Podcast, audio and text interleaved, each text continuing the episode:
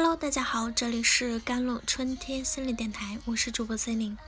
今天跟大家分享的文章叫做《接纳自己，怀揣目标，让同辈压力为你助力》。热播剧《小舍得》里，几个孩子比成绩啊，比家庭，演活了几乎每个孩子的童年。影视作品之外呢，我们也面临着每时每刻的比较。上学的时候，爸妈总是拿我们跟别人家的孩子比。隔壁王叔叔家的儿子又考了第一名，同事陈阿姨家的女儿钢琴过了十级，远方亲戚家的孙子从小就知道做家务。进职场后，我们自己也学会了默默在心里比较。新来的同事比自己小两岁，却更受领导器重。闺蜜最近涨了工资。上周去商场血拼了个 LV，同学跳槽进了互联网大厂，在微信群里被捧上了天，无言的较量令我们无比焦虑，三餐无味也不能寐，迫切的想快点做出成绩，早日出人头地。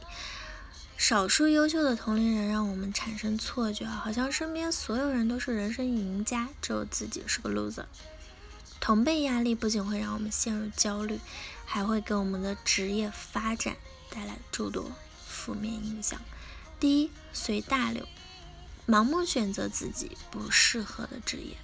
爸妈眼里，公务员稳定，老师安逸，医生体面，只要你的工作不是其中之一，就完全不值得一提啊。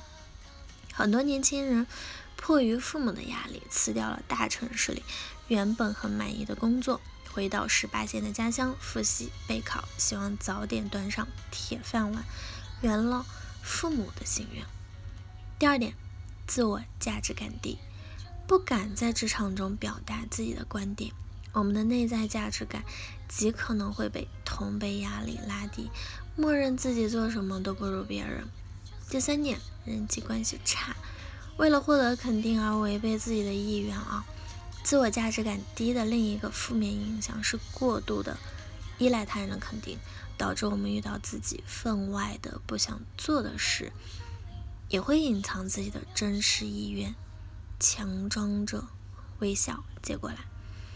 表面看起来你和同事们的关系都很不错，实际上你是人人都可以拆迁的便利贴。等到你真的需要求助于人时，才发现。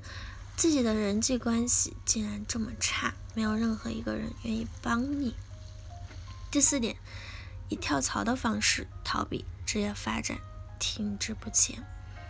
进入职场的前五年，大多数人都处在能力积累的阶段，一般不会获得较明显的提升。但很多人在被同辈压力侵扰时，开始怀疑自己选错了行，不适合这份工作，希望。借助跳槽来实现个人职业发展的跃迁。然而，还没学会游泳的人换个泳池并不能解决问题。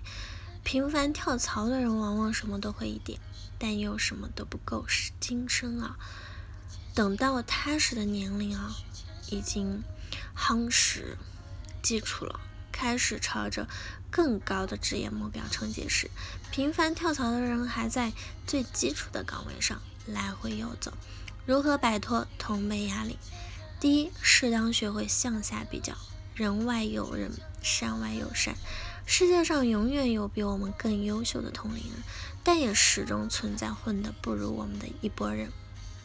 第二点，结交有能量的人。欢乐颂里，二十二楼的五个女孩各有千秋。安迪有企业高管的格局，樊胜美有职场老油条的阅历。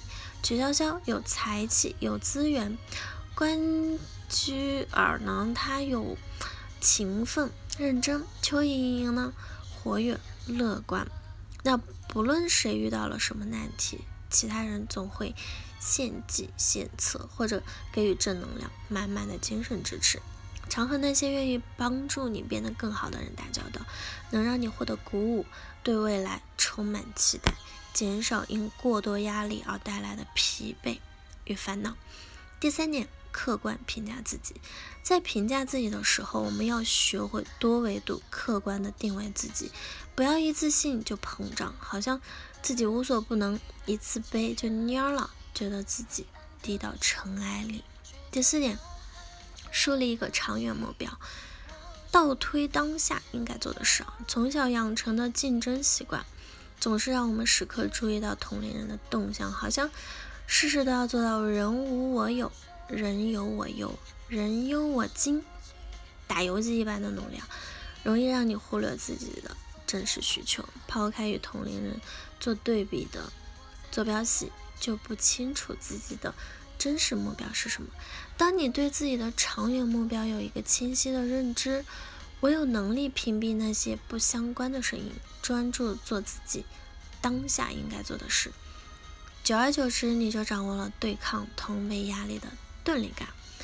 那换个角度想想呢？适度的同辈压力也有积极的作用啊！接纳自己，怀揣目标，让同辈压力为你助力。好了，以上就是今天的节目内容了。咨询请加我的手机微信号：幺三八二二七幺八九九五，我是 Celine，我们下期节目再见。